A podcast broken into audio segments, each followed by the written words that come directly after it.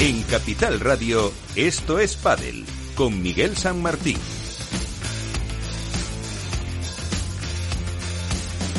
Y con Miki Garay en la parte técnica y los eh, colaboradores eh, que irán eh, interviniendo a lo largo del programa. Un programa que hay que avisar, lo grabamos hoy antes de que se produzca esa reunión prevista en principio a las seis y media de la tarde en, Menorca entre los eh, jugadores eh, de World del Tour y la dirección. Irán, no irán, eh, la asociación de jugadores, bueno, ahora nos lo contarán en las noticias.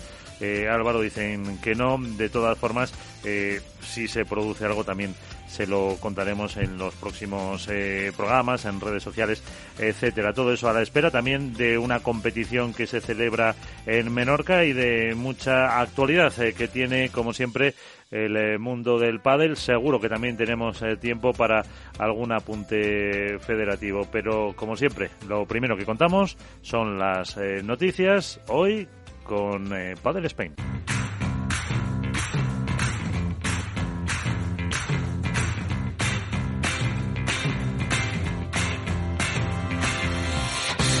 Y al frente de Padre Spain está Álvaro López, eh, que nos va a traer hoy la actualidad. Tenemos eh, viajero a Iván Hernández, así que Álvaro, cuéntanos, ¿por dónde ha ido eh, la semana padelera? Pues muy buenas Miguel y muy buenas a todos. aquí sustituyendo a Iván, como bien dices, no hemos tenido competición, pero como si hubiese habido torneo, porque la actualidad nos ha dejado numerosos titulares durante esta última semana. Más allá del baile de parejas que todos conocemos, Menorca nos deja muchas caras nuevas y un torneo quizá más abierto de lo esperado, teniendo en cuenta que los cambios se han producido a mes y medio de terminar la temporada, algo que por una parte sorprende, pues algunos podrían pensar en haber terminado la temporada juntos y empezar ya con sus nuevas parejas el año que viene. Junto a estos bailes tenemos también la noticia de que este martes, como bien has comentado, se presentaba de la mano de Alex Correia y Ramón Ajenjo el denominado nuevo World del Tour a los jugadores. Algo que por las formas no ha sentado nada bien en el seno de los chicos ni en la PPA de jugadores anunció que estos no se presentarían y que por boca de uno de ellos, Pablo Lizó, en un extenso, directo y sincero comunicado, esgrimía el sentir de los jugadores, su malestar y por supuesto lo que significaba para ellos la postura tan cínica del circuito de sentarles a escuchar cuando tienen una demanda conjunta contra ellos, cosa del pádel. Mucho protagonismo también en la actualidad para el pádel de menores y para España, que en el Campeonato de Europa de la categoría celebrado en Valencia se ha impuesto tanto en chicos como en chicas, venciendo en las finales a Portugal y Suecia respectivamente. Por lo que desde aquí damos la enhorabuena a la Federación Española de Padres por los resultados, en particular al seleccionador José Luis Gutiérrez de Álamo, también a la Federación Valenciana y a la Internacional por su organización y sobre todo al grueso de jugadores que pelearon en todas las eliminatorias. Continuando con España, por fin se ha dado a conocer la convocatoria de Juan Gutiérrez y Ciar Montes para el Mundial de Dubái, ha tardado mucho, quizá demasiado, pero se ha hecho oficial. Entre las chicas irán Alejandra Salazar, Gemma Triay, Ari Sánchez, Paula José María, Martita Ortega y tres novedades.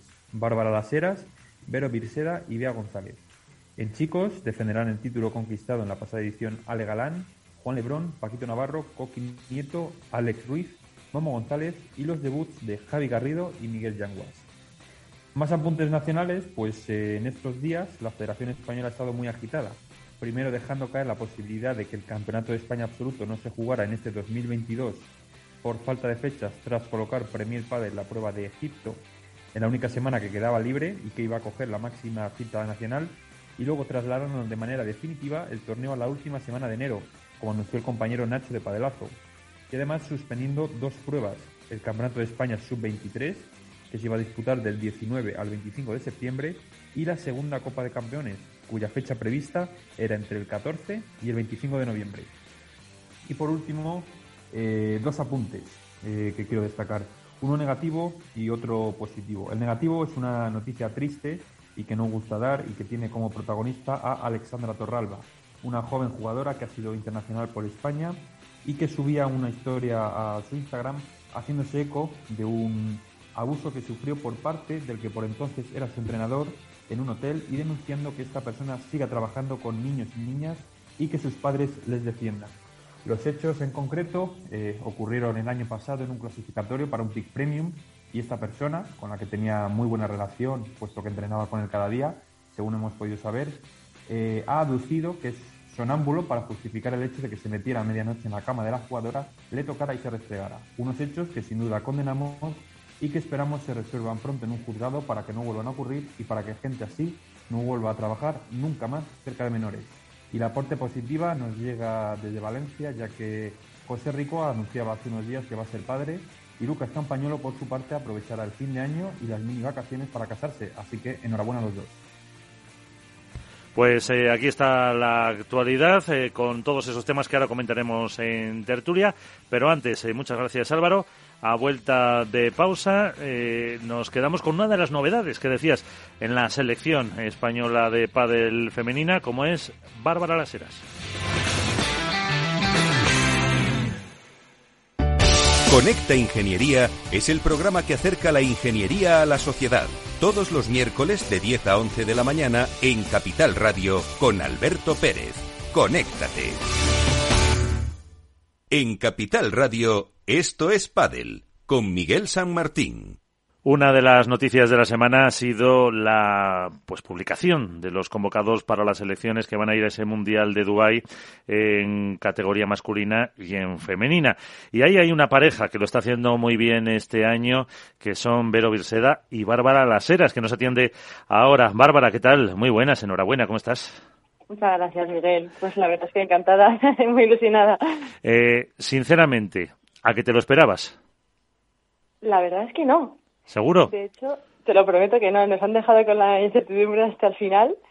Eh, incluso yo ni contaba con, con el Mundial. De hecho, no, no había ni, ni se me había pasado por la cabeza la opción de que fuésemos seleccionadas, de poder ir al Mundial, eh, hasta un mes antes, un mes y medio.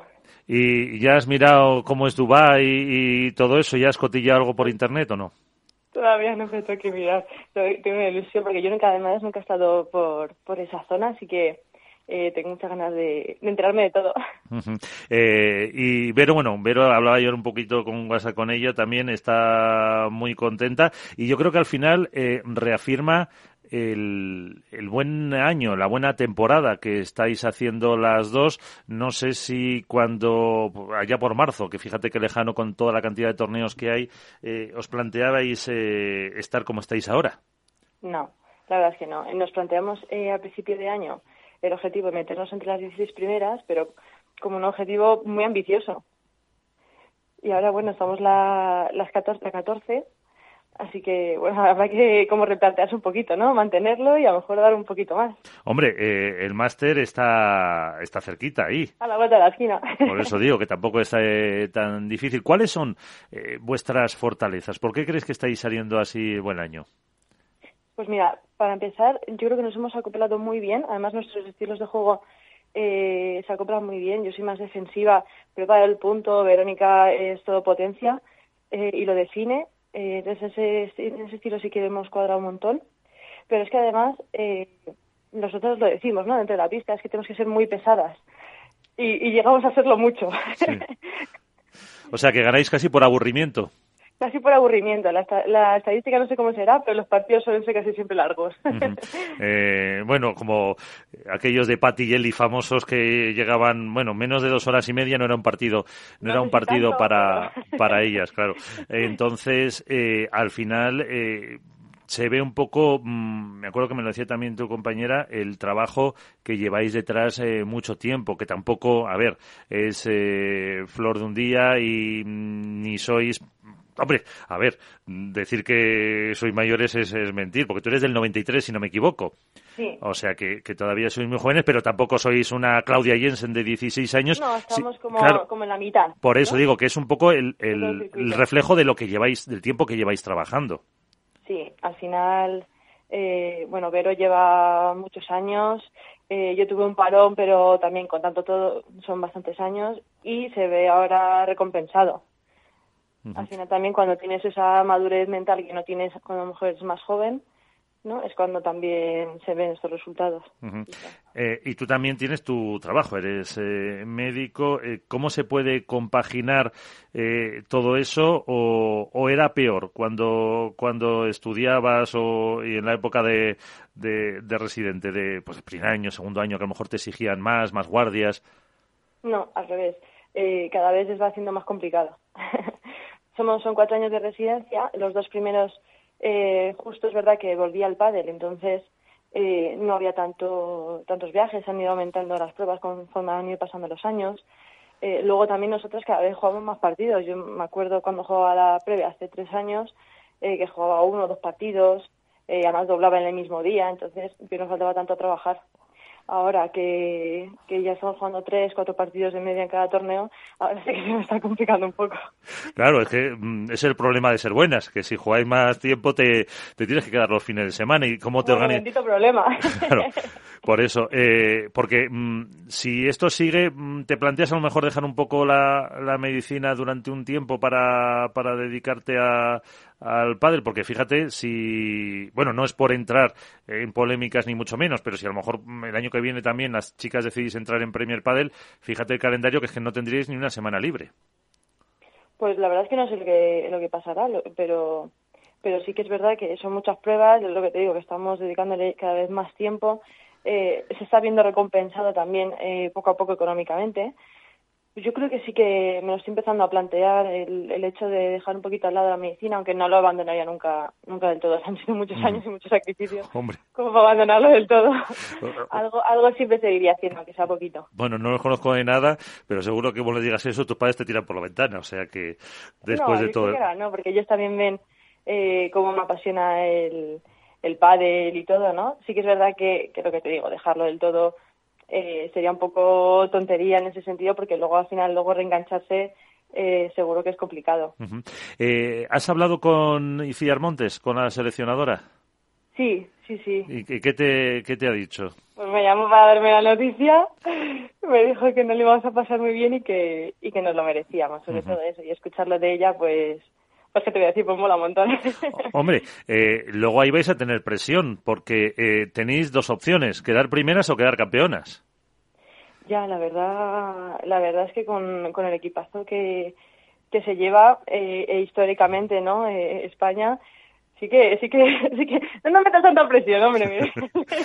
no, hombre, es que es eso, en, siempre se dice que en, chicas, eh, hombre, la selección argentina es... Argentina también lleva muy buena Claro, es, bueno, tampoco hay que tener... Es, es, buena, que son las grandes rivales, como pasa en chicos, pero, hombre, la, la exigencia que, que, os vamos a, a poner, para que, para que mentir, eh, está ahí. No sé si como también... El fútbol, partido a partido, ¿verdad? Eso es. ¿Eres de la Leti o no? No. Ah, bueno. Pero, bueno, además muy bueno.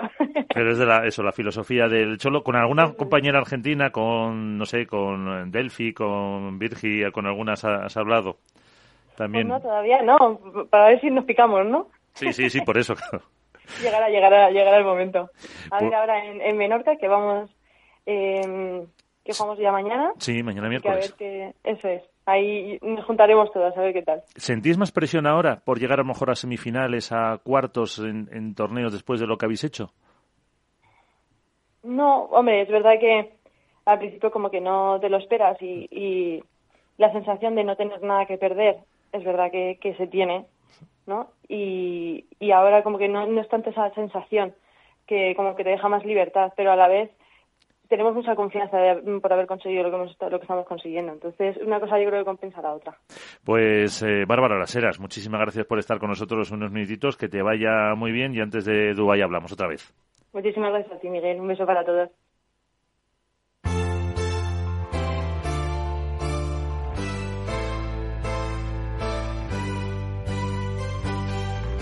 En esto es comienza el debate.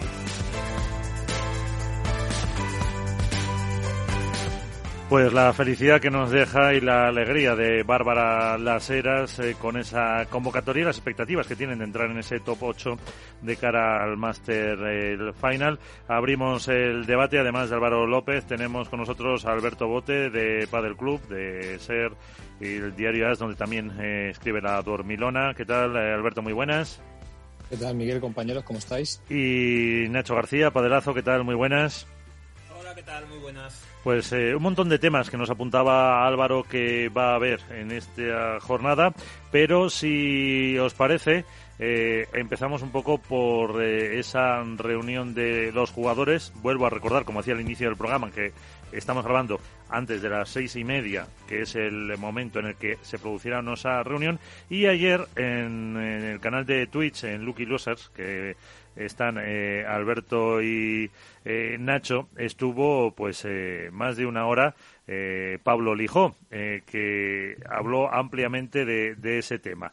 No he tenido tiempo de escucharlo entero, pero sí he sacado algunas de las reflexiones y ahora, si queréis, eh, mm, con vuestro permiso, meto los audios de vuestro espacio y eh, tres pequeños cortes de, lo que dijo Pablo Lijo. En primer lugar, mm, ¿por qué eh, decidió escribir esa, esa comunicación, esa carta? Nadie se entera bien de lo que pasa.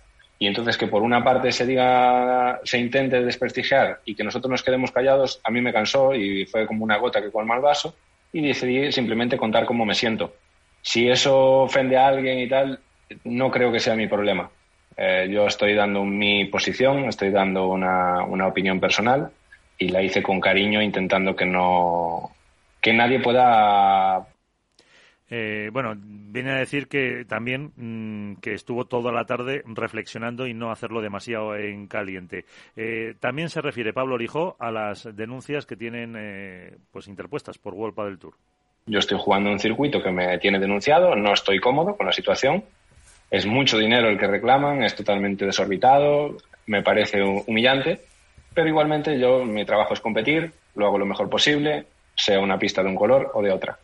Y el que Alex Correcha, ahora que es recién incorporación de, de del Tour, eh, pues haya ido a los medios a contar cómo son las cartas que tanto nos envía Vuelpa del Tour como le respondemos nosotros, pues a mí ya me cansó. Me cansó porque tenemos mucha presión, estamos jugando en circunstancias que yo nunca había vivido y espero no volver a vivir, y, y que de repente empiecen a intentar dejarnos quedar mal intentar desprestigiarnos, intentar eh, dejarnos quedar como tontos. Eso yo, yo sentí eso. Y un último apunte sobre mm, la posible o el posible o no incumplimiento del contrato con World del Tour.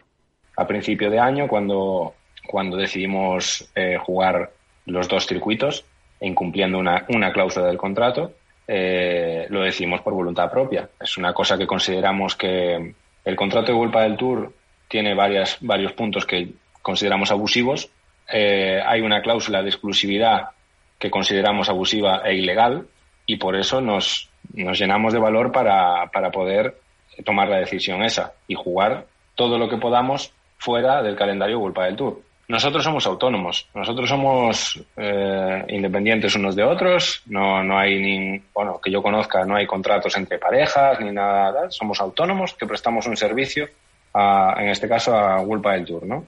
en menos de dos minutos y medio he intentado pues un poco resumir lo que os dijo que fue eh, muchísimo más. Eh, de todas formas, eh, ¿qué impresión os dejó a vosotros y qué creéis al final que va a suceder un poco en esta en esta reunión? Alberto, yo Nacho. Que, yo que digamos que estoy exento de, de Lucky Loser, porque al final los protagonistas son Alberto y Nacho, yo pude escuchar el programa entero y bueno, eh, los, como decía Bote, los 15 minutos que en principio iban a ser de entrevista se convirtieron en una hora y cuarto, pero bueno, no tienen desperdicio. Yo me lo pude, pude estar todo el rato escuchándole. Y más allá de aplaudir a Pablo Lijo por todo lo que comentó, eh, por la situación que, que, ha vivido y que está viviendo, tanto él como el resto de jugadores, eh, creo que bueno, que el, texto que, publicó en su momento es totalmente acertado. Creo que al final el hecho de, de pedir a los jugadores simplemente que se sienten a escuchar eh, una propuesta, por muy buena que sea, cuando les tienen denunciados por otro lado, es cómodo, como también decía él en parte en el texto, es bajarse los pantalones. Eh, yo creo que por una vez, si es verdad que van todos a una, con sus abogados, con la asociación y demás, tienen que seguir así, es la manera de defender sus derechos y sea buena o sea mala la propuesta de World del Tour, en mi opinión, eh, al final tienen que mirar por ellos, tanto la parte alta del ranking como la parte media y la parte baja. Y como decía él, eh, al final esto, lo que está peleando la asociación les interesa casi más a los del ranking como él, a los del ranking 30, 40, 50 que la parte alta, que son al final los que por un lado o por otro se van a beneficiar de más y más pero la parte baja digamos que son por los perjudicados. Y en esta ocasión, si al final es remar para beneficio de todos, eh, pues veo muy bien que no se presenten a esa reunión y que por una vez peleen todos a una, no como han hecho hasta ahora, que cada uno iba por su cuenta y riesgo. Bueno, ahí está eh, lo que dice Álvaro. Mm, ¿Cómo lo veis vosotros? Bueno, yo lo, publicaba eh, en, Twitter, eh, hacía una reflexión que también hice en el propio directo a última hora. para mí es un placer poder, lo primero, escuchar a un deportista, a un jugador de padre en este caso, que probablemente es incluso más raro, que rompe un poco con el patrón de, no sé si monosilábico o monorespuesta, mejor dicho, o de frases hechas. Eh, y que, se, que, que mantiene una charla sobre temas que evidentemente no son fáciles, temas que muchos otros prefieren rehuir y que lo hace como lo haría con alguien cercano al que le explicaría esta situación. Y eso creo que en este caso es lo que habla bien de, del hijo. Y lo que me sorprende de todo esto realmente eh, es que sea noticia que un jugador hable así. Porque yo no sé si vosotros haciendo eh, memoria, Nacho, por ejemplo, ya más en esto que yo, Álvaro también, tú, Miguel y yo somos coetáneos más o menos, pero yo no recuerdo una entrevista de un jugador, una jugadora así. Nunca, pero nunca es, llevo cubriendo pádel, creo que son 11 años, y jamás había escuchado a un jugador, una jugadora hablar así, no, no, no por señalar, no por poner de manifiesto, sino por eh, hablar de cualquier tema sin, sin llevar el freno de mano echado. Y, me sorprende que sea noticia. Es decir, eh, no sé, creo que habla mal probablemente del deporte en los últimos 10, 11 años y habla también mal de, de los medios de comunicación que no hemos sido capaces de, no sé si conseguir, dar cobijo, hacer sentir cómodos a los protagonistas o poner de, eh, de manifiesto pues una realidad que ayer vimos eh, con, lo, con respecto a, Pablo Lijoy que muchos otros jugadores se sentirán así. Habrá quien no esté de acuerdo, habrá quien piense que hay una parte que es verdad, otra que es mentira. Evidentemente, lo que es seguro es que es eh, bueno, un testimonio de un protagonista. Y eso es irrefutable. Es como él lo ha vivido y como él lo ha sentido. Luego, realidades, pues hay tantas como prismas y opiniones. Sí, yo, yo mm, pongo en valor, bueno, pues primero quiero, quiero decir que evidentemente la posición de Pablo Lijó en el, en el programa y, y el, la misma que ha publicado lógicamente en redes sociales. Él no está conforme con acudir a, para quien que no lo haya podido leer en redes sociales o quien no haya podido eh, ver ayer el directo, pues él no está conforme con acudir a la propuesta de Huelpa del Tour eh, si, si, no se retiran ante las demandas y si no se reconoce por parte de World del Tour a la Asociación de Jugadores PPA como interlocutor. ¿vale? Esa es la premisa, la premisa del punto de partida. Dicho esto, eh, a mí lo que, lo que quiero poner en valor de, de, la iniciativa de Pablo Lijó, de ese paso al frente y de hablar eh, sin escudo, es que se trata de un jugador, como él decía, de ranking medio, el treinta y tanto del ranking, que no está protegido por nada ni por nadie, que no forma parte de la junta directiva de la, de la asociación y que eh, por iniciativa propia, por, por, dar a conocer cuál es el sentimiento suyo, que probablemente refleje eh, muy bien y de forma fidedigna eh, la percepción que tienen muchos jugadores, de ese ranking incluso inferiores, bueno, pues eso yo lo pongo en valor, porque además lo hace un jugador, como digo, sin protección, entre comillas, de ningún tipo, en un contexto en el que él mismo decía ayer en el directo, en el que hablaba de miedo, en el que hablaba de haber sufrido sanciones por parte del circuito, en el que hablaba, en el que incluso habla de humillación, de tener que haber ido a, pedir perdón en 2018 cuando estuvieron eh, tentados de aceptar la propuesta entonces de IPT de, de Monte Carlo International Sports.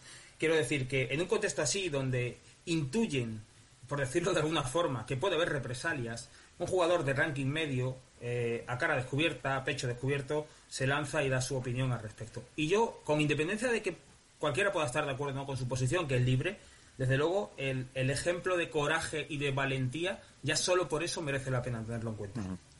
Eh, entonces, un poco el pozo que os deja después de eh, pues haber estado ahí o haberlo escuchado todo como Álvaro, eh, es un poco que hay unidad de los jugadores que están decepcionados con World del Tour y que mm, a lo mejor este intento a última hora de reconducir la situación no, no es suficiente.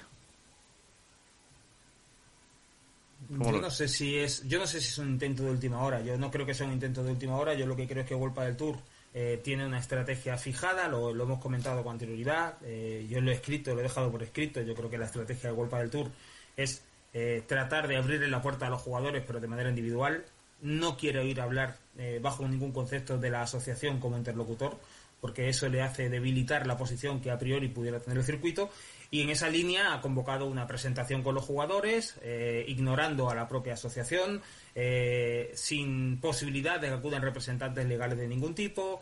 En fin, yo creo que el escenario que busca eh, del Tour precisamente es tratar de eh, trabajar directamente y de forma individual con los jugadores y hay muchos jugadores que en principio eso no lo quieren porque han aprendido de lo que ocurrió en el pasado.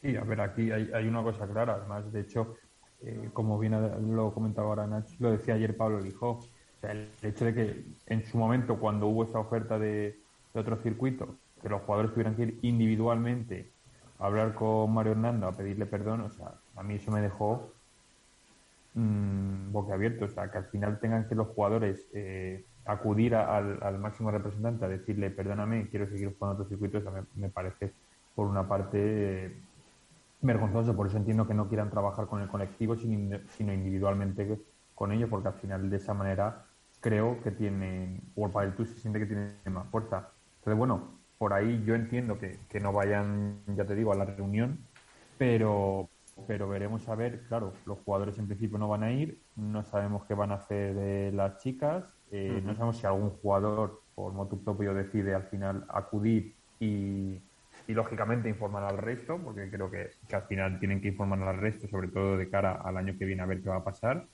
Y bueno, veremos a ver esa propuesta de Alex Correa eh, en qué queda. Es decir, si propuesta va a haber, si se acepta también o no, porque eso es una incógnita que tenemos ahora abierta adelante. Hombre, la propuesta suele haber todos los años. No, simplemente digo que, que mm, sí es verdad que normalmente suele haber una propuesta antes de que finalice los anteriores contratos con World del Tour, un año antes más o menos lo hacían. O sea que, se puede entrar dentro de esa normalidad que apuntaba Nacho, no de última hora que decía yo. Evidentemente, o sea, World del Tour eh, vela por sus intereses, lo hemos dicho siempre, y cómo no va a querer hacer una propuesta eh, cuando queda un año y dos meses para que venza el contrato que tiene con los jugadores. Lo ilógico sería que no lo hiciera. La cuestión de esto es que aún así los jugadores, ojo, que, nadie se engañe, los jugadores no es que no quieran escuchar a World del Tour. De hecho, ayer Pablo Lijó decía que él eh, estaba, que era no sé si, veía con buenos ojos que Huelpa del Tour continuara. ¿Cómo no lo iba a ver? Decía, siendo jugador. La cuestión es que no se pueden sentar a escuchar una propuesta de alguien que les tiene demandados. Y, ya no por una cuestión legal, sino porque él llegó a decir que era humillante. Que era humillante para ellos como jugadores. Entonces, la premisa es esa. La premisa es, eh, queréis negociar el futuro con nosotros sin resolver el presente.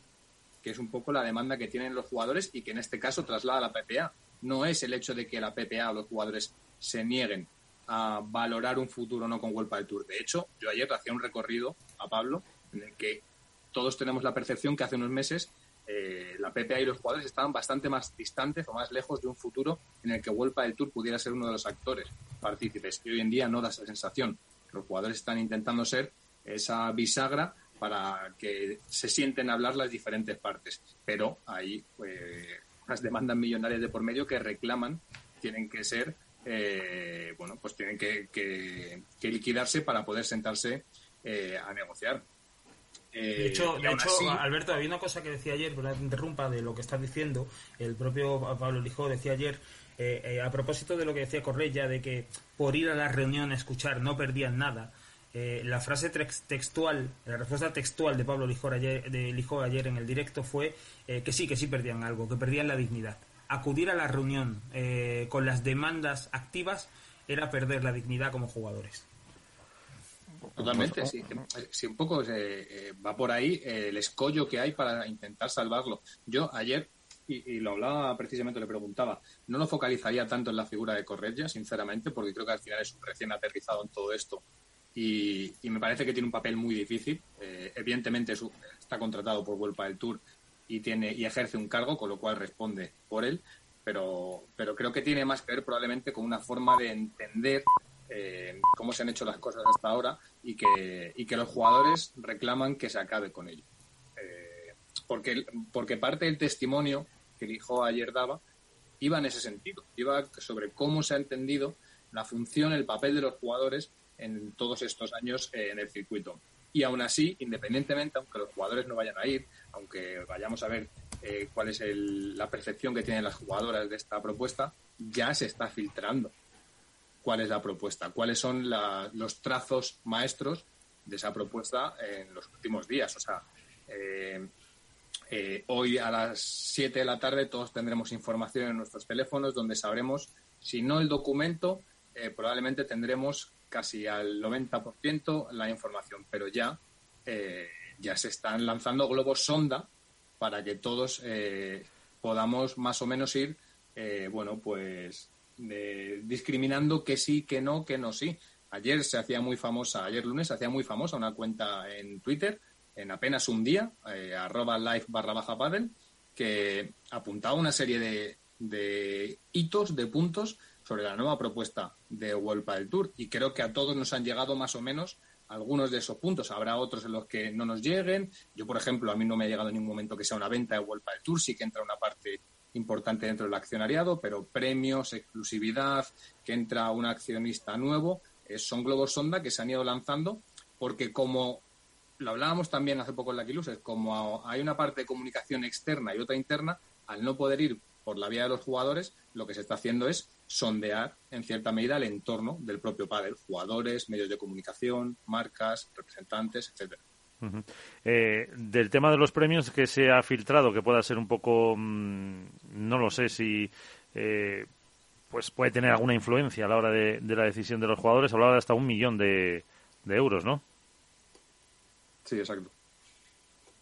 Por, eh, por torneo para, para ver un poco al final si eso puede puede influir o no. Por cierto, eh, ahora me acuerdo con Alex Correia, ya nos ha respondido el Departamento de Comunicación a estos paddles de World del Tour, me ha respondido después de por lo menos dos mensajes pidiendo una entrevista con Alex Correia. Eh, nos dice su departamento de comunicación que han tomado nota y que estamos dentro de la lista de medios que han pedido una entrevista con Alex Correia y que esperan atenderla pronto, eh, que esperan atender todas las solicitudes. Así que. Una buena noticia, ¿no? Que tengamos sí, sí, sí. Por lo menos ha habido respuesta. No fue el primero, eh, no sé me acuerdo si fue el segundo o ha habido tres. Pero bueno, en cualquier caso, eh, esperamos a tener a Alex para entrevistarlo. Es, un papel complicado el que tiene Alex Correia, porque ayer eh, a Pablo Lijó se le escuchaba muy decepcionado con la posición de, de Correia. yo tengo la impresión de que Correia. desde que ha aterrizado en Golpa del Tour, lo que está tratando a nivel personal es de ganar terreno ganar espacio para poder manejarse. Y cuando digo ganar espacio no es solo con los jugadores, sino con el propio circuito. Tengo la sensación de que está tratando de ampliar un poco el margen para que eh, tener espacio para poder trabajar en un sentido u otro y conseguir que las partes se sienten. Lógicamente no es una tarea fácil, eh, los jugadores eh, lo perciben como bueno, Pablo Lijo lo decía ayer, era, era una decepción, no, no, llegó a hablar de traición, pero sí un poco le chocaba que un, deportista de élite como, como son ellos no percibiera con claridad que las demandas activas era una barrera insalvable. Eh, pero yo, yo creo que Alex Correia, eh, en, el discurso que viene manteniendo desde que ha aterrizado, sí ha dado eh, algunas pistas de que no solamente está trabajando con los jugadores, sino con el propio circuito para que de alguna manera se vayan removiendo obstáculos. de, de Uri Botello habéis oído algo, porque se incorporaba al departamento de eh, pues un poco, mm, sí, el departamento deportivo, no sé si iba a hacer un poco el papel de, nexo con los eh, jugadores, un poco de intermediario, pero la verdad que no sé, o poco o nada, por lo menos he oído yo de, un poco el papel que pueda jugar Uri ahí en esa, en esa mediación, conociendo a los jugadores. No sé si habéis oído alguno algo. de hecho, de la parte de Uri, mm, poco o nada, hombre, entiendo que será una especie de nexo de unión entre, como entre los jugadores y, la cúpula directiva, o sea que al final es una persona que ha estado en el seno de los jugadores, que sabe lo que necesitan, sabe eh, lo, que, lo que hace falta para que los jugadores crezcan en todos los ámbitos. Y además Uri siempre ha sido también de los, de los críticos, de los que no se calla y, opinaba las cosas como, como eran y como él pensaba que debían ser. Entonces yo creo que por ahí, eh, igual que introdujeron a Alba Galán en, en los comentarios, eh, al final es rodearse de exjugadores para que digamos que esa transición o esa nueva época de World del Tour sea un poco más eh, plácida para todos. Y bueno yo creo pues que Uri también es otra persona que tiene mucho trabajo por hacer y, que tiene que, remodelar bastantes cosas. No sé qué margen de maniobra va a tener en, en, su puesto porque no sé exactamente a qué se va a dedicar. Pero bueno yo creo que tiene también una tarea complicada porque estar entre dos aguas no va a ser fácil para él yo de Uri, de Uri lo que se ha escuchado es que viene, viene aterrizado en el área deportiva, no, no está solo, ha entrado con él Raúl Arias también. Y, y, de alguna manera lo que una de las labores que van a desempeñar no digo que sea la única es una de las labores va a ser trabajar un poco en ese en esas pruebas eh, next que tienen concertadas con las federaciones territoriales eh, para tratar de potenciar una idea que parece que ha arrancado con cierta timidez en, ese, en este primer año y que quieren darle un poco más de impulso de cara a los siguientes. Y esa sería una de las labores en las que estarían eh, tanto Uri Botello como Raúl Arias. Y de las eh, chicas, eh, ¿se sabe un poco cuál va a ser su posición? Porque están convocadas también a la reunión, ¿no? no es solo chicos, sino también las chicas. Las chicas no tienen por ahora eh, no han jugado Premier Padel, no tienen por lo tanto esas eh, denuncias. Eh, ¿Hay posibilidades de que ellas sí acudan a la reunión? ¿Van a acudir? ¿Qué creéis? Alberto.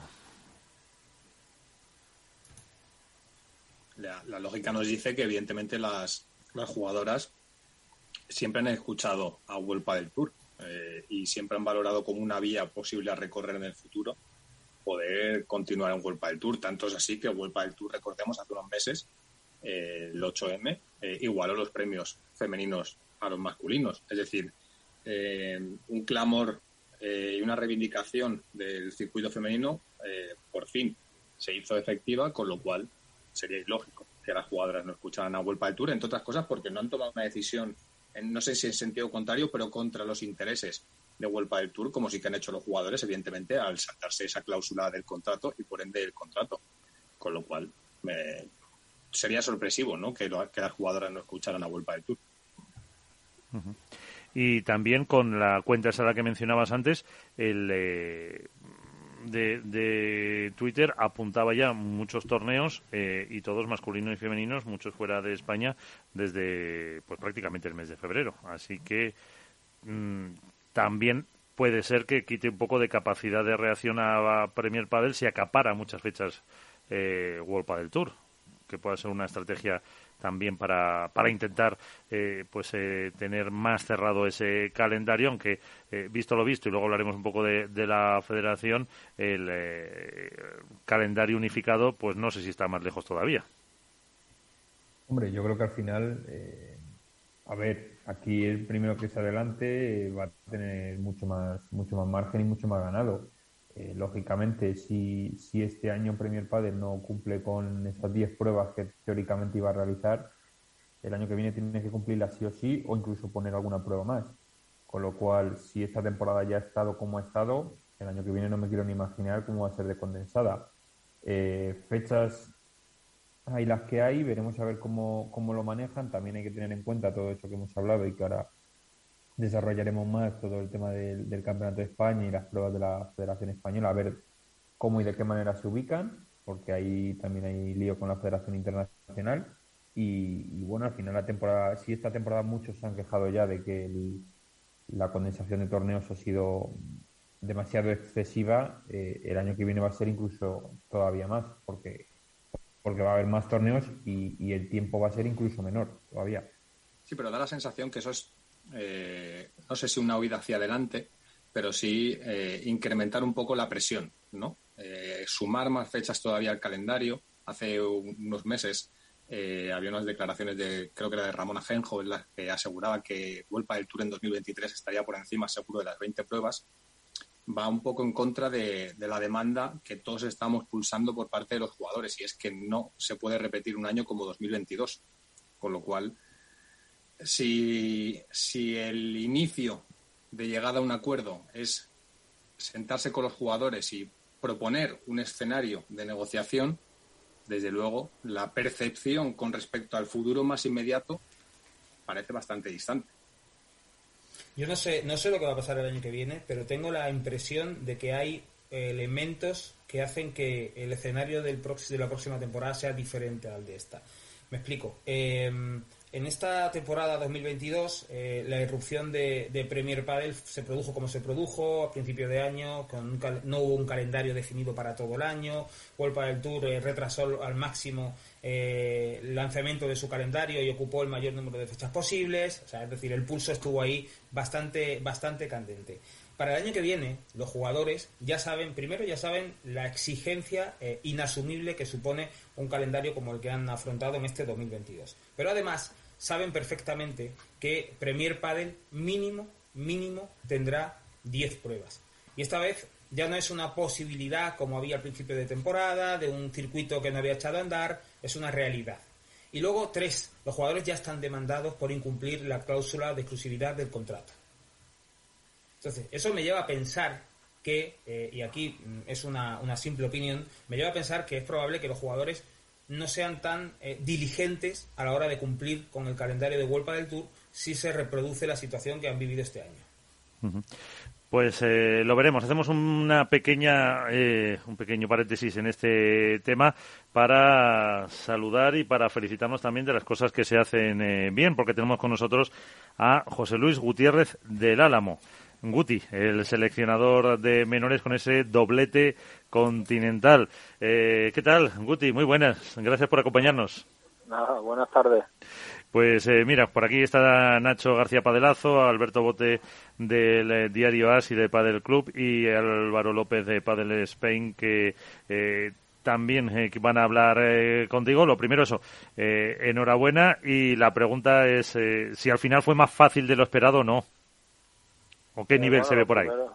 muchas gracias, lo primero. Eh, la verdad, bueno, eh, es verdad que han subido eh, bastante el nivel de, muchas selecciones, sobre todo en, categoría masculina, pero la verdad que al final se ha ganado con, con, bastante autoridad, un poco más de la que pensábamos. Es verdad que sí, en chicas sí vimos desde el primer día que había un poco menos de competitividad, y veíamos que solo el equipo sueco era la que tenía un poquito más de nivel y de hecho bueno fue el equipo que llegó a, la final pero en, categoría masculina sí es verdad que, ha habido bastantes equipos que, se ha visto que han tenido una subida de nivel importante. O sea que cada vez eh, más difícil, pero eh, que aunque haya sido eh, un triunfo pues bastante contundente, tampoco hay que desmerecer a todos los chavales ni todo lo que se ha organizado ahí en, Valencia que han disfrutado un montón.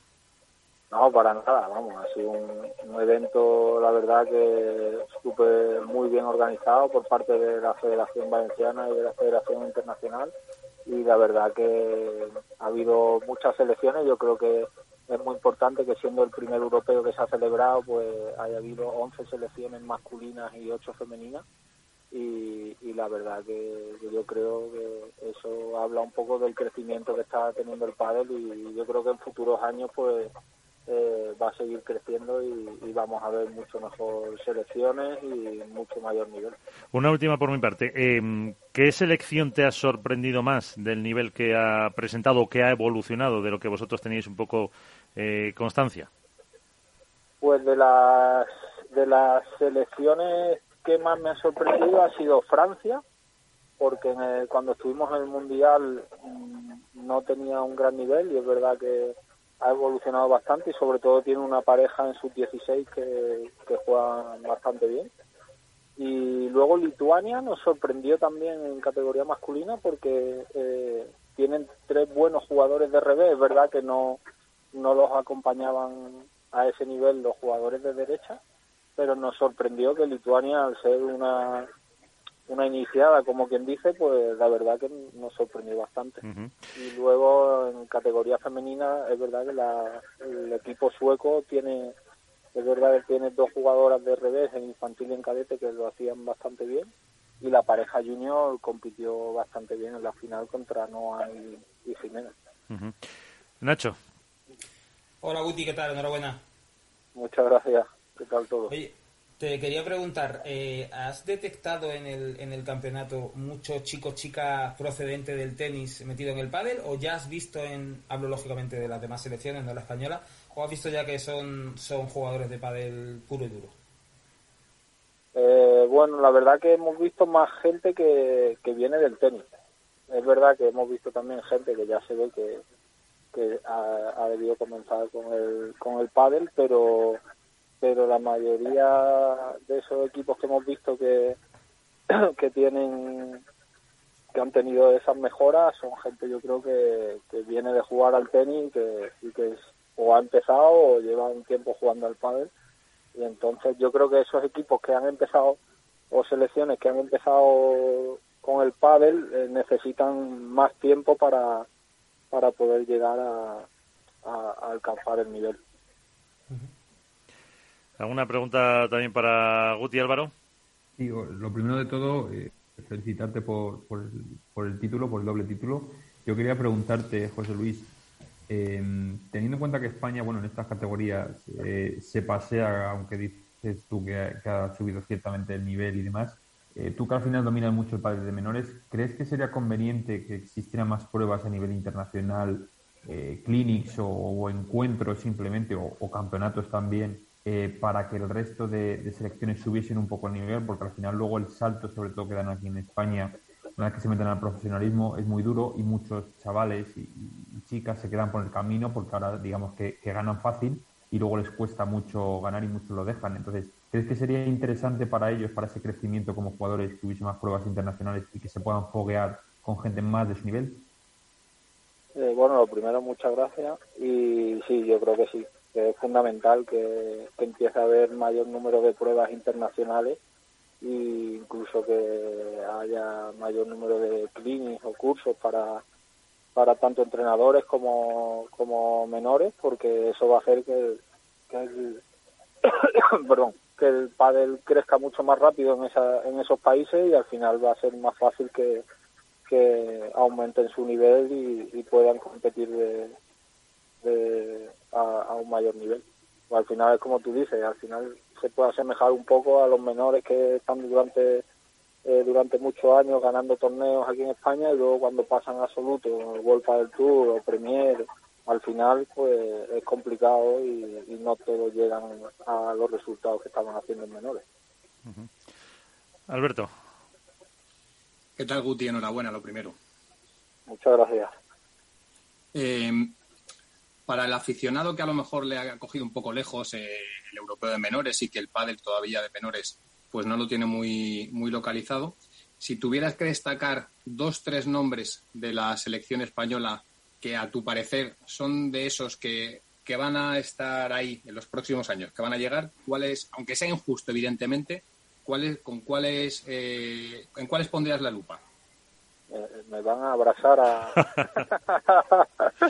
eh, a ver, eh, tenemos, yo creo masculino, hay un chico, Coco, Juan Zamora, que donde lo veis es infantil de segundo año y este año ha estado compitiendo en la categoría cadete y ha quedado subcampeón de España, ha ganado dos premios y la verdad que en todos los aspectos eh, vemos que es un chico que, que puede llegar ahí arriba.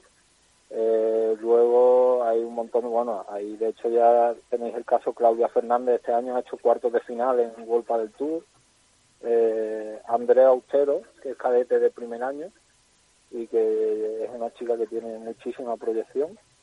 Pero es verdad, como tú dices, al final eh, hay muchísimos chicos y chicas que han estado en esta selección, que bueno, hay jugadores que están, eh, David Gala, por ejemplo, la vicada es cadete y, justo se incorporó a la concentración más tarde porque llegaron a última ronda de previa del Vuelta del Tour de Buenos Aires.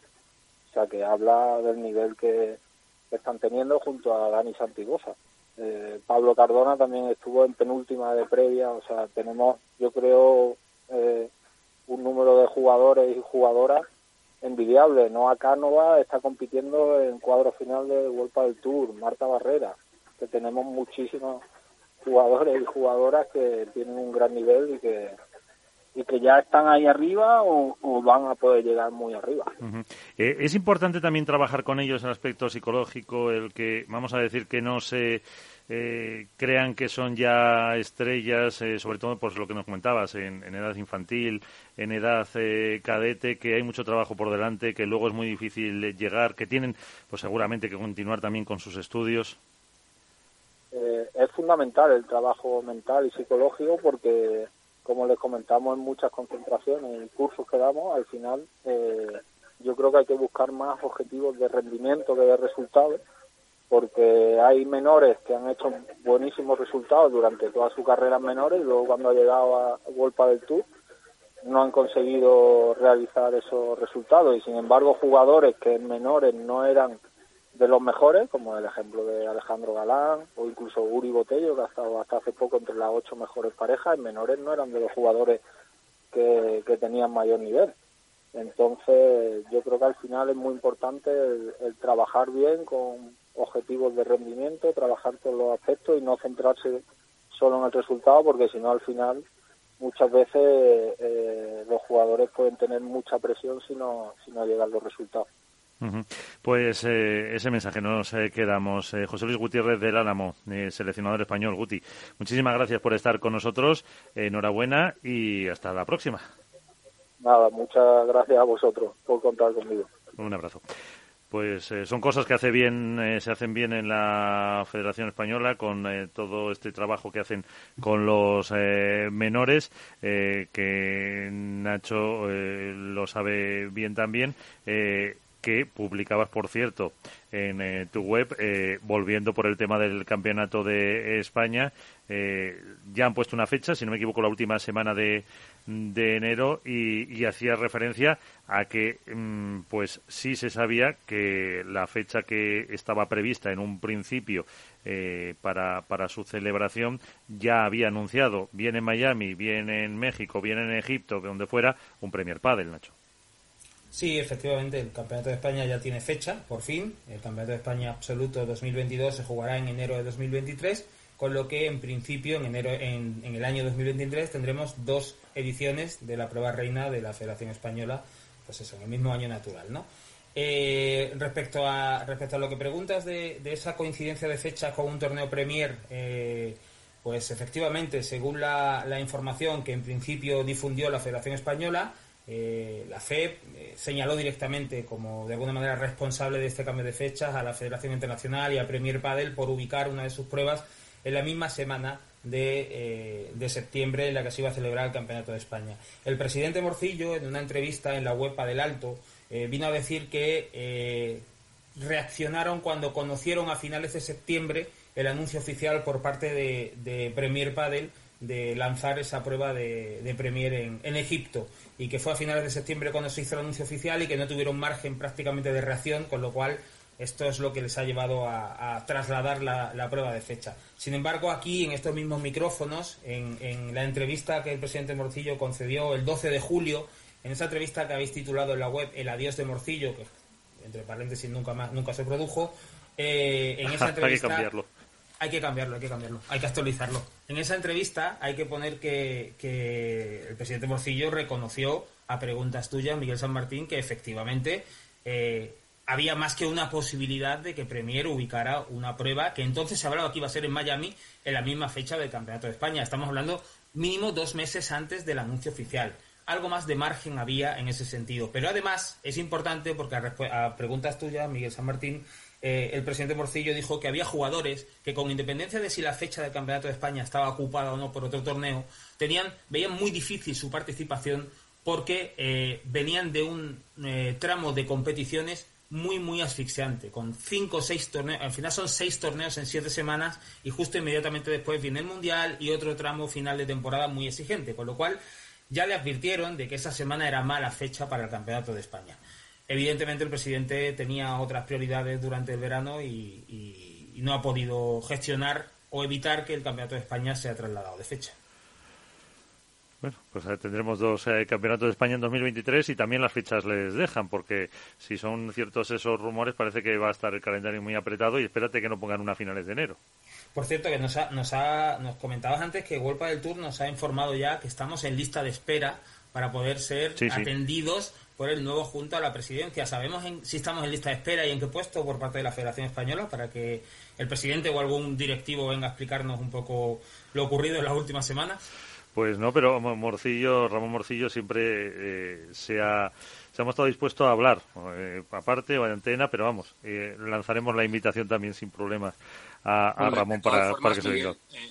el jueves, tanto Álvaro como yo estamos invitados a un, a un acto, a un evento para medios especializados, bueno, y tú también, Nacho, porque... Otra cosa que pueda ir, pero vamos, es la Federación Madrileña, sí. Efectivamente, por parte de la Federación Madrileña de Padel. Y en la última edición, en 2021, Ramón Morcillo estuvo eh, como una de las personalidades representativas del padel español en ese, en ese evento, con lo cual intuyo que, volverá a estar y probablemente le podamos preguntar eh, que si pueden atender a esa, a esa petición, porque creo que, que es necesario conocer la versión de, del máximo mandatario, no olvidemos, del padre español, ya no solo a este tema del Campeonato de España, que creo que es bastante evidente lo, desde cuándo se sabía que ha ocurrido, sino bueno, pues a todas las informaciones que hemos publicado, yo el primero, en los últimos meses y que por H o por B no han acabado llevándose a cabo, valga la redundancia. Álvaro, ¿cómo lo ves? Sí, bueno, yo creo que, a ver, al final eh, aquí lógicamente hay que dar explicaciones, eh, tanto si se sabía como si no estaba claro que, siendo la temporada que está siendo, eh, era muy complicado que, y con todos los respetos para, para el Campeonato de España, eh, que al final la prueba reina, digámoslo así, del calendario nacional, eh, era muy complicado para el calendario de España competir con World del Tour y con, y con Premier Padel y con la cercanía de un mundial. Entonces, bueno, por ahí veo lógico que los jugadores, por una parte, teniendo en cuenta los cargados que llegan, admitiesen o anunciasen o, comentasen que pudiese que quizás no acudirían al, campeonato ya fuese en Madrid, fuese en Murcia, como también se, se rumoreó que podría ser, o donde fuese, porque entiendo que, la temporada es la que es. Eh, más allá de eso, si se sabía o si no, es algo que tendrá que, hablar el propio presidente de la federación. Pero bueno, el año que viene, como has dicho tú, Miguel, veremos a ver. El de enero en principio está fijo, que sea ahí el Campeonato de España. La segunda fecha, que entiendo que va a ser eh, más o menos a las alturas de año que este, o sea, octubre, noviembre, veremos a ver si se puede celebrar, porque la temporada que viene va a ser de AUPA y la condensación de torneos va a ser increíble, con lo cual entiendo que los jugadores estarán en la misma postura que este año. Eh, complicado entiendo yo, entiendo yo, perdón Álvaro, que, o hasta donde yo conozco, Ramón Morcillo ejercía un cargo, ostentaba un cargo en la Junta actual de la Federación Internacional de Padel con lo cual doy por hecho que estaba al tanto de cuál era el calendario tentativo que podía haber para todo el 2022. Yo entiendo que también, pero claro, aquí hay que tener también en cuenta que al final lo que ocurre muchas veces en el seno de, la de las federaciones territoriales, que lo, unos lo saben, otros no, unos se lo cuentan y otros no. No sé si en la Federación Internacional pasará lo mismo, pero al final aquí ya sabemos que la batalla de egos es grande eh, y de informaciones cruzadas y comentadas y, ocultas también. Entonces yo no sé si en la Federación Internacional pasará lo mismo. Puede ser que algunos lo supieran, otros no. No lo sé, ya te digo, desconozco totalmente. Bueno, pero, pero, Hay, una, hay una cosa indiscutible. O sea, el, presidente Morcillo estuvo en estos micrófonos hablando de esa de ese posible torneo en la fecha del Campeonato de España. Quiero decir que, que no, no fue una inspiración divina. Algo, algo, algo le habría llegado. Y la mera posibilidad de que eso se produjera ya debería mover a reaccionar ante la, mm, valga la redundancia, posibilidad de que una prueba como el Campeonato de España se caiga. Y que no había más fechas. Ya no había más. Ahora me, surge la pregunta de en qué punto, eh, una vez que ha ocurrido esto, están las relaciones entre la Federación Internacional y la Federación Española. ¿Cómo van a ser esas relaciones teniendo en cuenta que, digamos, la Federación Internacional se ha cargado tu prueba reina? Esa, esa pregunta me parece que por ahora no tiene, no tiene respuesta. Pero sí es verdad, como apuntaba Nacho, que mm, en el comunicado último mm, suavizan mucho lo que, lo que hablaban de, de, la FIP. Eh, si os parece, hablamos de competición, porque también hay torneo en eh, Menorca con eh, la expectativa de ver algunas parejas. Ya ha perdido, por cierto, la de Garrido con Lamperti en el primer encuentro que tenían este martes. Y yo ponía deberes a nuestro mister de cabecera la semana pasada para que nos analizara un poquito las nuevas duplas que se han formado, alguna para este torneo y otras ya pues eh, más o menos con previsiblemente o presumiblemente vocación de continuidad. Manu Martín, desde Menorca, ¿qué tal? ¿Qué tal? Muy, buenas, ¿cómo estás? Eh, pues eso, ya eh, en la isla preparado para, para ese torneo y con la expectativa de ver parejas que así a bote pronto, ¿cuál te ha llamado más la atención? Bueno, a ver, como, ya, o sea, como llamar la atención, eh, a mí la, la de Paquito Yanguas tengo muchas ganas de verlo en acción, porque la verdad es que, bueno, es, una. A Yanguas lo, lo, vengo viendo con una progresión ascendente importante y tengo ganas de verlo. Y también al Paquito, porque hemos visto un poco que yo lo echaba de menos, que es hiper motivado en este último torneo junto con Martín. Y la verdad es que tengo ganas de ver a ver dónde a ver dónde está el techo de esa pareja. Ahora, también en función a las, a las un poco a la humedad y temperatura que tengamos en pabellón. Pero esa es una pareja que tengo muchas ganas de ver. Pero en cualquier caso es una pareja mm, provisional, porque luego tenemos a Paquito en la derecha. Sí, esa, de hecho esa es una de las cosas que me está causando trauma de, este año 2022. Lo de ver a Paco jugando con, con, Tello, jugando en el drive y, sí, la verdad que esa es, pues, esa será para más adelante, ¿no? Pero esa es una curiosidad extrema. Sí. Eh, porque eh, de la de Paquito Yanguas, eh, pareja de ataque de total. Es una pareja, desde luego, que por lo menos Paco va, va, a tener una ayuda en la parte ofensiva. con Martín tenía, o sea, lógicamente gana cosas y, pierde cosas. Va a tener mucha más ayuda en el juego aéreo, no va a tener que hacer ese despliegue que sí que viene haciendo con Martín para poder cubrir cubrirle la espalda y, sacar ventaja con el, cuando los, los oponentes hacían un poco más de, tarea aérea, algo que aquí en Menorca, de hecho, puede llegar a agradecer, porque con las condiciones de pista más lenta, pues lógicamente con, con Martín tenía que trabajar más, pero es verdad que la limpieza, todo, todo lo que le limpiaba a Martín para que también Paco pudiera eh, jugar pues algo más libre, pues esa parte no la va a tener. Entonces, sí que a mí lo que veo principalmente es un hándicap de dos torneos, porque han estado, ya hemos visto vídeos entrenando en Euroindoor de, de ellos dos, y por supuesto habrán hecho una puesta a punto, pero lógicamente una pareja no se hace en, dos días, ¿no? Entonces, bueno, eh, hay que ver cómo ensamblan, cómo, cómo encajan eso y también las parejas rivales a ver si les cogen la medida rápido o no, porque cuando se forma una nueva pareja, uno de los problemas que tienen los rivales es que no saben por dónde por dónde jugar en esos primeros compases de un torneo, ¿no? Entonces hay que ver si les toman la medida en los primeros partidos o, no es así y les vemos llegando a instancias finales. ¿Y de Coqui y Martín, que a lo mejor puede durar un poquito más que dos torneos? Pues esa es una, es una pareja muy rocosa. Creo que va a ser la típica pareja que no te gusta encarar porque, sinceramente, son, son dos tíos muy correosos. Coqui parece, o sea, Coqui va así sin hacer ruido y, y madre mía, es un tío, pues eso, muy trabajador, no, no da una pelota por, por, perdida, tiene bastante buena, buen criterio de selección a la hora de pegarlos. O sea, si tú sacas las estadísticas, Coqui, eh, los tiros ganadores eh, a nivel de errores es muy acertado porque espera y selecciona muy bien el momento para, para pegarle. Y es una pareja, junto con Martín, que viene además ya con una experiencia que ha cogido en, estos últimos años, pues que es verdad que puede llegar a, a, penalizar en la parte más ofensiva, que quizá no te van a pasar por, por encima como un rodillo por, por tiros ganadores, pero pues va a ser muy difícil que estos dos te hagan un partido malo, con lo cual siempre van a estar rondando una de notable alto para arriba. Te van a exigir lo máximo para, para, para ganarles un partido. Y en las condiciones que se presumen en Menorca pueden ser una pareja bastante peligrosa. Eh, no sé si hay alguna consideración por parte de Alberto, de Nacho, de Álvaro, dile. buenas, eh, Manu, ¿qué tal? Yo tengo una preguntita para ti, a ver si te mojas un poco. Eh, ayer en, el podcast de la cadena SER, para el club, eh, hablamos de, dos nombres propios que pueden marcar el, devenir a, medio y largo plazo. Yo quiero ver tu opinión, que son Arturo Coello y Agustín Tapia. Sí, y, a ver, a día de hoy hablabais, habláis, me, eh, te intuyo, de cara a 2023. Claro. Sí, Álvaro, Álvaro se ha ido ya. Ya no mira Menorca, ya está mirando el, el año que viene. Sí, esto es una, bueno, esta es la, a día de hoy es la un poco la conversación que se tiene de, tanto de dentro del circuito como de fuera, ¿no?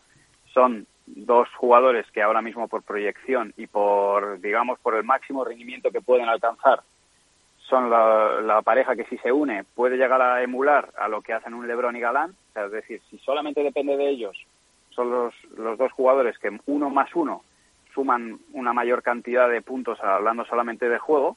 Y ahí creo que la, la, clave va a estar en la gestión tanto de los momentos de la temporada como del momento, los momentos del partido. Yo creo que Arturo ha podido adquirir una, una experiencia vital única, que es estar al lado de Velasteguín, eh, que también lo, ha, lo ha tenido igual Tapia, y estar al lado de, pues, pues del maestro da mucho. Y lo que tenemos que ver es que ambos dos han, rendido muy bien con, con, grandes compañeros al lado, como es el caso ahora de Sancho o como es el caso de Velasteguín. Y tenemos que ver de los dos quién asume el rol un poco más de la experiencia, de seleccionar los momentos del partido de, no dejarse ir, porque de la misma manera que son, los, son dos jugadores que rinden increíble los, dos cuando están en un momento dulce, cuando no están en el momento dulce eh, sufren, sufren desconexiones y se, se, dejan pelotas. Y al final al nivel al que van a querer jugar, que, creo que es una pareja que en principio está planteada para llegar a lo más alto, pues eh, van a tener el mismo problema que se le presuponía a Lebron y Galán, que solventaron bastante bien por lo que vemos, pero que en un inicio Lebron y Galán cuando se juntaron también todos decíamos, uff, esta pareja, si juegan bien, guay, pero, pero si no están los dos bien derechos, pues, pues pueden tener problemas. Así que creo que va a depender de ellos, va a depender de la madurez que, que hayan adquirido y, la, la, eterna pregunta que, que tenemos con ellos, ¿estarán preparados o no estarán preparados para, para dar ese paso? Pues lo, creo que si, si, si, todo es como se dice, que ya os digo, yo no, no manejo esas exclusivas, pues lo vamos a descubrir en, en muy prontito, mitad de febrero del año que viene. Alberto, sí. ¿Qué tal, Manu? ¿Cómo estás? ¿Qué tal, Alberto? Muy buenas. Eh, mi pregunta tiene poco que ver con la de Álvaro y me gustaría, eh, ya que tú eres un gran conocedor del pádel femenino, porque has sido el técnico de una pareja número uno, y ahora que están inmersas eh, dos duplas en la pugna por, por el trono, ¿cómo ves este tramo final entre Triay Salazar y Sánchez José María? Porque es verdad que venimos de de un RAS en el cual, eh, bueno, pues eh, Paula y Ari han estado muy bien, han ganado muchos títulos, pero parece que, por lo menos a tenor del último torneo, Jen Mayale han encontrado un, punto de ruptura con el pasado y van a intentar, eh, aunque lo tienen complicado por nivel de, puntaje, especialmente por los máster, pelear el número uno. ¿Cómo ves este tramo final? Pues esto que, en mi opinión, es, porque esto lo, lo, digo desde fuera y, un poco tratando de, poder entender lo que pasa dentro de un equipo. En mi opinión, cuando tienes el miedo a que algo suceda, es como cuando tú tienes miedo a fallar una pelota, ¿no? A fallar un remate o a fallar una bandeja. Eh, lo más normal es que la falles. Y en este caso yo creo que la autoexigencia que tenían eh, Ale y Gemma, sin entrar en cuál más de las dos, sino como, como equipo, creo que, que las ha llevado precisamente a, a, que suceda eso, ¿no? A perder el número uno. Eh, generalmente en este tipo de, circunstancias, cuando realmente sucede todo, cuando lo pierdes y te das cuenta de que, bueno, que tampoco era, lo primero que no es, tanto drama, y segundo que es algo normal, como la vida misma, que el número uno solamente, o sea, de, todos los que se apuntan a un torneo solamente gana una pareja, y eso es algo dificilísimo. Eh, para, un, para un campeón o para un número uno, perder una final es un fracaso y, solo te vale ganar absolutamente todo. Entonces, esto es muy complicado. Cuando una pareja se da cuenta de que, bueno, pues de que, de que la vida sigue y de que tienen la oportunidad de volver a estar ahí, creo que también esa experiencia vital te hace darte cuenta de que, lógicamente, hay cosas que mejorar y que hay que ponerse a hacerlo. Pero yo creo que se han sacado, o se han, se han sacudido un poquito la presión de, de pues eso, de, oye, no pasa nada y, lo, y creo que tienen opciones. Lógicamente, no se lo van a poner fácil si vemos el inicio del torneo de, Madrid, ahí tuvieron algún momento con más tensión y, en los últimos torneos han, tenido como una pequeña evolución que yo creo que les, va a llevar a hacer un buen torneo aquí en Menorca. Pero también te digo, va a ser decisivo cómo suceda este torneo. Si aquí no hacen un buen papel, creo que matemáticamente se quedan eh, fuera de la pugna por el número uno. En definitiva, yo creo que esto les, les va a ayudar a gestionarlo mejor y a, y a quitarse de una vez por todas la sombra de perder el número uno, porque ya lo han perdido, lo han perdido. Ahora es todo por ganar. Pero a la vez también, eh, Ari y Paula tienen que saber gestionar un poco esa presión de, la, eh, de mirar para atrás por el retrovisor con ese riesgo. Es que eso es lo que no se ve, es lo que no saben eh, todos los jugadores o, o, las personas que no han sido número uno en su vida, ¿no? Y en los cuales me incluyo, lógicamente. Pero es que es tan difícil ser número uno, por lo que os digo, porque para una persona que no tiene un ranking de número uno, hacer unas semifinales dirías, qué bien, un buen resultado unas semifinales. Perder una final, bueno, todavía hay quien te dirá, bueno, perdí una final. Pero es que el que es número uno y quiere mantener el número uno no le vale con, con perder una final. Las finales las, tiene que, las tienes que ganar y eso realmente te eleva a un nivel de exigencia brutal y en, en, una disciplina como la nuestra, porque si hay otros deportes que se compite una vez al año o dos, pero si nosotros competimos casi todas las semanas, pues te implica que es muy difícil no tropezar en algún momento e, e incluso si te produce un agobio importante vas a tropezar varias veces. Entonces, esa parte de gestión emocional, que para mí el, el principal, eh, la principal diferencia entre estas parejas el nivel al que están es psicológica, pues te lleva te lleva al límite, ¿no? Entonces, poder procesar las derrotas, aceptarlas y prepararte para, para asumir nuevos riesgos y, y, nuevos retos, pues ahí es donde va a estar la clave. Así que vamos a ver cómo lo gestionan Paula y Ari, porque ahora efectivamente ellas son el rival a batir y no les vale con, con llegar a las semifinales, tienen que realmente tienen que, que hacer buenos torneos, así que eh, ahí va a estar la clave de este final de temporada si no se meten por, por en medio otros otros actores y actrices. Eh, y a, ahora le dejo a Nacho, pero um, hablando de las nuevas parejas, tenemos a Lucía Tamara y Marrero con Delphi. Sí, de hecho ayer eh, hicimos un partido de entrenamiento contra, contra Marrero y Delphi y eh, bueno, la verdad es que se han acoplado bastante bien. Y un poco como os decía antes en el plano masculino, encontramos parejas que conocemos perfectamente a Marrero, conocemos perfectamente a Delphi, pero es verdad que las falencias o, puntos fuertes de cada una, cuando las mezclas entre ellas, pues te obligan a, a realmente evaluarlo de nuevo y decir, bueno, a lo mejor la, estrategia o la táctica con la que yo jugaba a una determinada jugadora, ahora que juega con otra compañera, pues cambia un poco, porque se apoyan la una en la otra y a nivel de, de, de, de juego en equipo, pues pueden solver, solventar ciertas cosas, ¿no? Así que son parejas peligrosísimas, y, y, van a estar ahí. La, la clave es eh, hacer esa diagnosis lo antes posible y ver de qué manera encararlas, pero van a estar arriba seguro. Ya os digo, el nivel de Marrero y Lucía ayer fue muy bueno y, y, van a estar compitiendo seguro por instancias finales. Uh -huh. Nacho. Hola Manu, ¿qué tal? Muy buenas. ¿Qué tal, Nacho? Yo quería preguntarte precisamente por, por Marrero y por Lucía, que estabas hablando de ellas. Eh, a mí es un, es un caso que, además de la situación que, han atravesado en diversos momentos de la temporada y que les ha impedido coger una cierta regularidad y alcanzar su mejor nivel, pero a mí me sorprende que dos jugadoras, eh, que las dos han sido números uno en época muy reciente, hayan eh, descendido su rendimiento de, de esa forma. Eh, ¿Crees que hay margen para que vuelvan otra vez a engancharse o por lo menos a mostrar su mejor versión? Pues da, da, la sensación de que están un peldaño por debajo de lo que nos han mostrado tiempo atrás.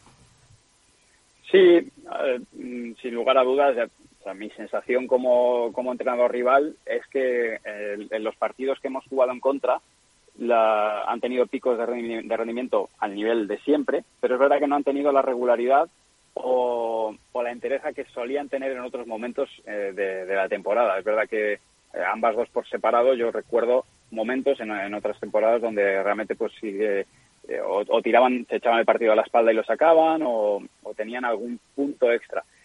Creo que la parte mental de este deporte y, que sea un equipo de dos, hay, muchos aspectos que te hacen que cuando entras en barrena o entras en un bucle de desconfianza, es muy difícil salir de ahí, porque realmente se hace complicado. Los rivales eh, te, van a encontrar todo el tiempo, o sea, te pueden tirar la pelota a ti todo el tiempo justo donde te molesta, o estás con desconfianza y no logras salir de ahí creo que no se, no, no, se llegaron a acoplar bien del todo y bueno, eh, hay veces que necesitas más tiempo y otras veces no lo, no lo tienes. Creo que ellas tampoco están en, en, un momento de, su vida deportiva como para poder involucrar o, destinar más tiempo a mejorarlo y, y de ahí el que hayan cambiado. Pero efectivamente yo he tenido la sensación de que ninguna de ellas eh, ha sacado el máximo potencial que tienen la una con la otra y esto a, veces pasa, ¿eh? porque no solamente hablamos de, golpear a la pelota, sino que hablamos de otras muchas cosas, como, como es la parte táctica, como es la parte mental, eh, e incluso el fuera de pista, que es algo que parece invisible y no se ve, pero, pero está ahí. Así que sí, yo he tenido la misma sensación como, como rival. Eh, y antes de la porra, un poco a todos, eh, bueno, no sé si tenéis alguna cosa más, eh, que lo apuntábamos al principio, yo creo que decía Álvaro en las noticias, por fin. Incluso dos veces tenemos selección española, por fin teníamos convocatoria. ¿Qué os parece? ¿Echáis a alguien en falta? ¿Sobra alguien? ¿Son los que están? Álvaro, que decías al principio, el por fin. Bueno, a ver, yo creo que... ¿O alguna sorpresa, algún nombre que os a, a, mí, a ver, por, por rendimiento y demás de los que de los que hemos dicho, no... La verdad que me parece una, una decisión acertada. Al final eh, han intentado hacer por los equipos lo más eh, ajustados y lo más compensados posible. Es verdad que, bueno, en, sobre todo en chicas, las parejas están, están más que hechas porque son las que son, salvo que algún cambio a lo mejor en primera ronda varíe, varíe un poco la, la seleccionadora. Y bueno, en chicos, eh, la verdad que yo creo que, también Garrido y Yangua son los que debutan. Creo que se lo han ganado por, por cómo han jugado. Y a mí la verdad que me parece bien las dos selecciones que, llevamos. A ver, sobre el papel, como siempre, esto como siempre, al final será eh, Argentina la que más problemas nos ponga, sobre todo en, en, chicos, en chicas quizá no tanto. Pero bueno, veremos a ver eh, luego, una vez que empiece la competición, cómo se, cómo se desarrolla. ¿Alguna sorpresa para vosotros, para Nacho, para Alberto, para Manu? Que, que hayáis visto. Manu, ¿a ti qué te ha parecido? No, por mi parte está eh, sorpresa ninguna. Yo no considero que sea una sorpresa. De hecho, los nombres me parecen fantásticos. Sí que es verdad que, bueno, estamos asistiendo a ese relevo generacional poco a poco de que todos esos chicos que antes pues estaban fuera de este tipo de convocatorias pues van entrando y lo, o sea, me, me parece genial. Eh, ha tardado en, llegar ese, cambio de nombres propios también a la selección, pero a mí me parece fantástico. Yo, vamos, al revés. De hecho, estoy deseando ver cómo deseando ver esos partidos y verlos en acción y yo creo que cada uno de los jugadores que van tanto en ellos como en ellas eh, se lo primero se lo merecen y segundo van, van, a darle sangre nueva a nuestra selección Manu ¿quién gana Menorca? Menorca lo ganan eh, esta es buena, ¿eh? Pues, a ver, me la voy a poner, me, la, voy a jugar. Va a ganar Sancho y Tapia.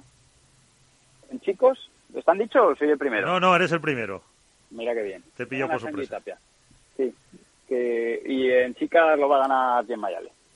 A ver. La ya. Y, vale. Álvaro y yo nos quedamos para el final, como siempre. A ver eh, si tenemos sorpresa, si hay piscinazo o no de Alberto. Hombre, uno en chicas ya hay piscinazo, pues lo han quitado. bueno, no, pero cuando apunto la porra siempre pongo 1-1 para, ah, para, para Alberto. Así que eh, no sé si, si en este colgar, ¿no? Directamente. Sí, sí. Sí, sí. O sea, 1-1, ¿no? Pongo. Pareja 1, pareja 1. Bueno, no, yo, yo, apuesto por Lebron Galán y por Jim Mayale. ¿eh? Sí, a pesar de que lo ha dicho, hombre, si lo ha dicho Nacho, bueno, ¿dejamos repetir o no? Nacho no, Manu. Bueno, Manu, eh, Manu, Manu, perdón. Eso, bueno, repetir. bueno, le dejamos, el, jamón, el, jamón se, el, jamón, el jamón se reparte. Eh, si, Manu me deja... Eso es. Eh, Nacho. Yo, Vela Coello y Paula y Ari. ¿No ves a, a Bea? Yo sí, iba a ganar Bea, pero no lo voy a decir porque precisamente ese es el secreto. Para no agafarla. Efectivamente. si, la nombro, si la nombro no pasa de primera ronda. ¿Y Álvaro? Pues mira, yo en chicas Bárbara y Vero, que son debutantes con España. Y en chico voy a apostar por uno de los nuevos, que son Coqui Nieto y Dineno. A ver, apunto ahí esa la, la apuesta. Ya que Manu me los ha vendido bien. Sí, sí, sí, no, Manu lo ha puesto por las nubes. Y yo, a ver, pues mira, en el, es el penúltimo eh, torneo para Tello y Chingoto. Eh, no, es eh, el penúltimo, creo. y eso que Alberto tuvo una conversación larga con ellos también en, Chula. Y en, chicas, pues vamos a, a decir a, a las de Nacho, sí. a Martita y a Bea para ver si hay sorpresa o no. Así que, pues con eso nos vamos a quedar. Manu, si te da tiempo, disfruta algo de la isla. pues muchas gracias, lo intentaré. Sí, sabes que no, ¿no? Pero bueno, sabes que no, pero es por quedar bien. Literal, literal. pues muchísimas gracias y hasta la próxima, que os vaya muy bien. A vosotros, equipo, un abrazo. Y lo mismo, a vosotros, eh, muchísimas gracias, estaremos pendientes de esa reunión de World del Tour y, a ver qué nos, eh, qué nos deja. Así que Álvaro, Nacho, Alberto, muchísimas gracias. Un placer como siempre, compañeros. Muchas gracias. Un abrazo grande, amigos. Adiós.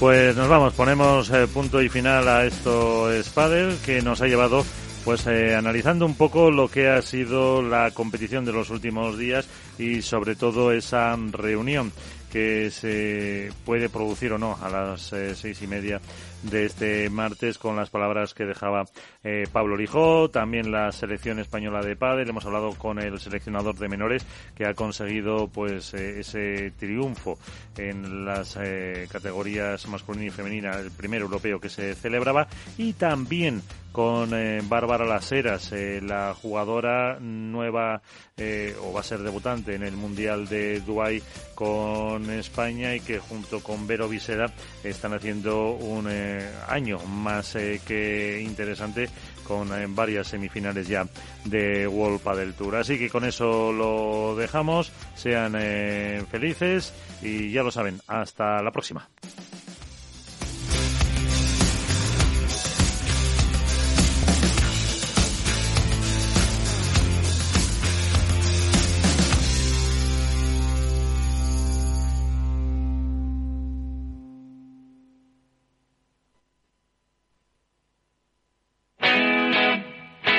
Todos los lunes de 11 a 12 de la mañana en Capital Radio tienes una cita con Rock and Talent.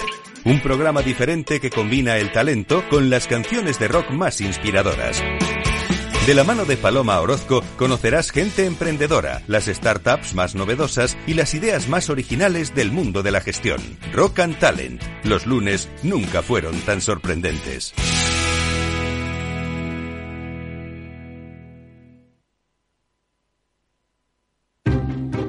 Inversión inmobiliaria acompaña al mercado inmobiliario en este nuevo ciclo. Todos los jueves de 10.30 a 13 horas, el inversor encontrará las claves para realizar su mejor inversión. La mañana de los jueves en Capital Radio tomamos el pulso al sector inmobiliario. Noticias, análisis de mercado y debates donde los protagonistas del sector podrán contar en primera persona los retos a los que se enfrenta el ladrillo. Inversión inmobiliaria pone la voz al sector inmobiliario.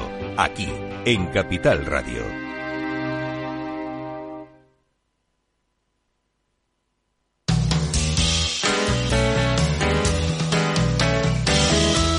Capital Radio, música y mercados.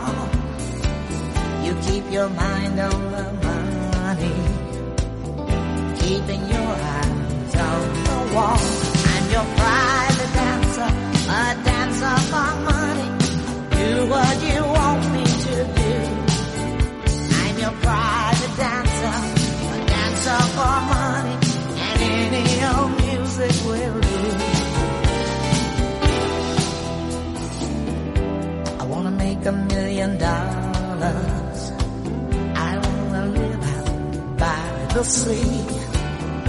Have a husband and some children. Yeah, I guess I want a family. All the men come in these places. And the men are all the same. You don't look at their faces. And you don't ask their name. I'm your private dancer. A dancer do what you want me to do. I'm your private dancer, a dancer for money, and any old music will do.